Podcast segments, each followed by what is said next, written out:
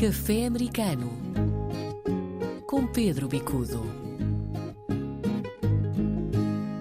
Ora viva Pedro, cá vamos nós para mais um café e desta vez, algo que pode parecer estranho, trazemos coelho para a mesa. Coelho, coelho porquê? lunar, e é o ano do coelho, o ano do coelho asiático, não é apenas chinês.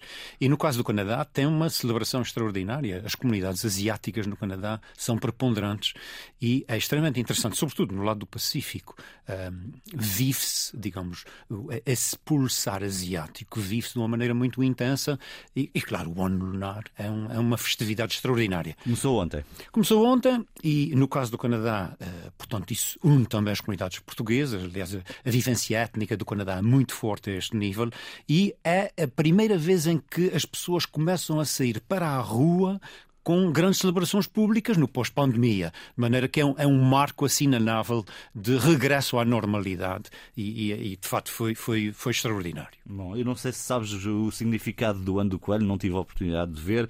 Há sempre quem pense que uh, traz aqui alguns símbolos atrás, não é? Há sempre essas leituras. Há, há toda uma semiótica e, e, de novo, para nós uh, ocidentais uh, é quase que estranho a forma como há quase um certo xamanismo, se bem que xamanismo também não seja um conceito oriental. Xamanismo é um conceito uh, americano, basicamente, uh, e americano não é só do norte da América, do sul da América, no Brasil também.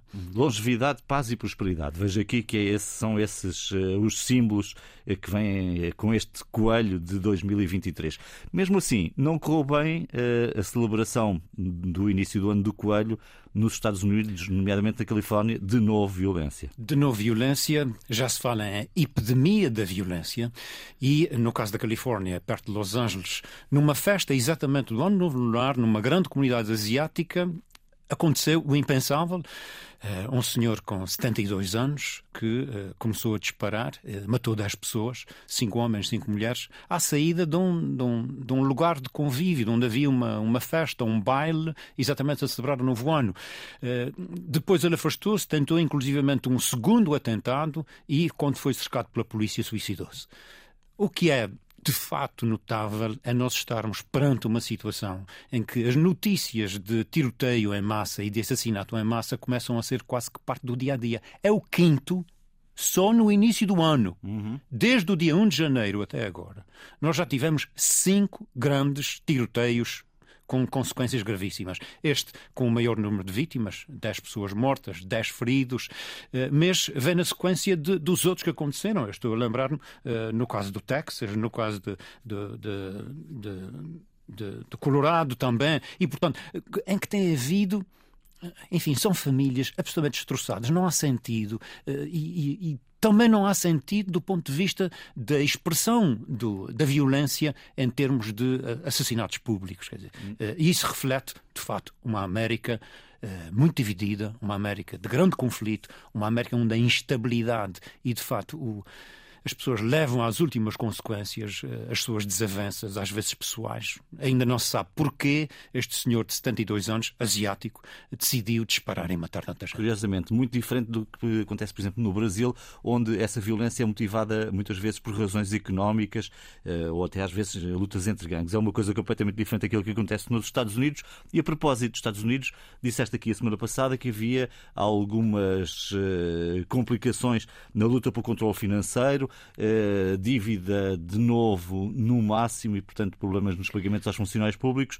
Como é que estamos? Como é e que não ficamos? só, e é todo o apoio social do Estado às pessoas, nomeadamente as reformas. Quer dizer, eh, eh, a, a consequência deste processo pode levar a um bloqueio interno, de, enfim, de tudo quanto sejam despesas governamentais e, e levar, inclusivamente, a uma paralisação que será funesta a nível mundial, porque eh, a dívida dos Estados Unidos no mercado financeiro mundial é a maior dívida líquida do mundo. Ora, eh, se de facto os Estados Unidos entrarem num processo de ruptura por falta de pagamento, nós vamos ter uma situação de gravíssimas consequências, não só para a América, mas para todo o mundo. Portanto, estamos aqui a, a confrontar uma situação muito, muito delicada. Claro, ela tem, sobretudo, raiz política, e uma raiz política que dificilmente será resolúvel até que se chegue ao processo de votação, que acontecerá necessariamente no início do verão, mas daqui até ao verão eh, vamos ter uma situação em que Janet Yellen vai ter que fazer uma ginástica tremenda, a transferir fundos de um lado para o outro para ir conseguir, eh, enfim, quase que eh, tapar os blocos, como em, linguagem, enfim, mais corriqueira. A América tem capacidade de gerir esta situação, mas quando chegar o verão, haverá uma votação e essa votação terá que ser necessariamente de aumento do plafond de dívida para poder continuar a, subsistir. Bom, é a centésima vez que desde a Segunda Guerra Mundial uh, se passou a uma situação de aumento de dívida e, portanto, há aqui todo um processo político e esse processo político tem a ver com o quê? Nós uh, estamos perante uma América profundamente bipolarizada, o Congresso está numa situação muito delicada, mas nem republicanos nem democratas querem que haja um processo de, de, de falência, digamos assim. E para festa deste café americano, eu proponho que voltemos ao Canadá. O Canadá que tem uma. A verdade, as pessoas às vezes não têm essa noção, mas tem uma, uma marinha muito poderosa e vem uh, ajudar na segurança, sobretudo aqui da zona do Mediterrâneo. Vem com muitos luso-portugueses, com muitos luso-canadianos. Muitos luso-canadianos. Eh, o barco, o destroyer Fredericton, saiu ontem de Halifax em direção ao Atlântico, portanto, numa missão da NATO. Uh, e essa missão tem basicamente por fim ter um controle mais direto de tudo quanto se passa a nível de movimentações soviéticas, da Marinha Soviética, tanto no Ártico como no Mediterrâneo, eh, e, portanto, nota-se aqui exatamente essa, como acabaste de dizer muito bem, João, eh, essa potência da Marinha Canadiana. Os canadianos não gostam muito que se fale sobre eh, aspectos militares, mas eles têm, de facto, uma capacidade de persuasão fortíssima, não só da frota do Pacífico, como a frota do Atlântico. Isso, no Atlântico, sobretudo, diz-nos respeito, quer pela relação com Portugal, também, que é uma relação ótima, mas também porque eles são um apoio essencial, são uma autêntica alavanca em todo o poderio da NATO, nomeadamente aqui na questão da Ucrânia. Bom, e com estas notícias terminamos o nosso episódio de hoje. Pedro Bicudo, voltamos na próxima segunda-feira para mais um café. Enfim, nós iremos tomar os nossos cafezinhos ao longo da semana, mas para o público, eh, cá estaremos na próxima segunda-feira. Um abraço. João, um abraço também para todos que nos ouvem e, ao mesmo tempo, neste regresso à Europa, quero dizer-vos que as pessoas nos Estados Unidos estão muito contentes com o trabalho que fazemos. Para eles, vai aqui do lado oposto do Atlântico, do outro lado do mar. Um abraço, até para a semana.